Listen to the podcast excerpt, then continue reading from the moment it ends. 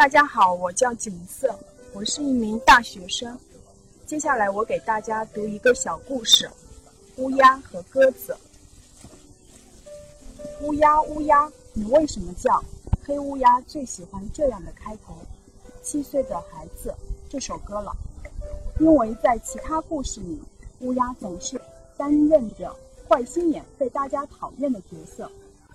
黑乌鸦怎么也想不通，为什么自己总是被当作坏人呢？有一天，一只迷路的白鸽子和黑乌鸦相遇了。这条路是通向哪里的？白鸽子低着头，看上去很孤单。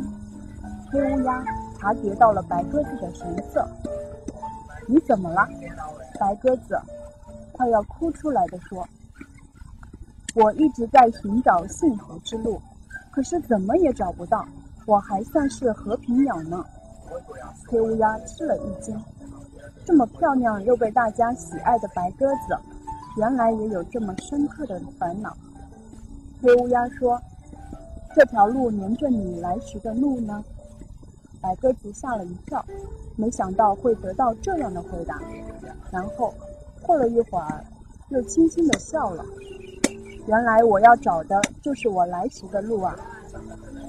白鸽子精神抖擞地飞向了蓝天，黑乌鸦抬起头，朝着蓝天猛地扇动翅膀飞了起来。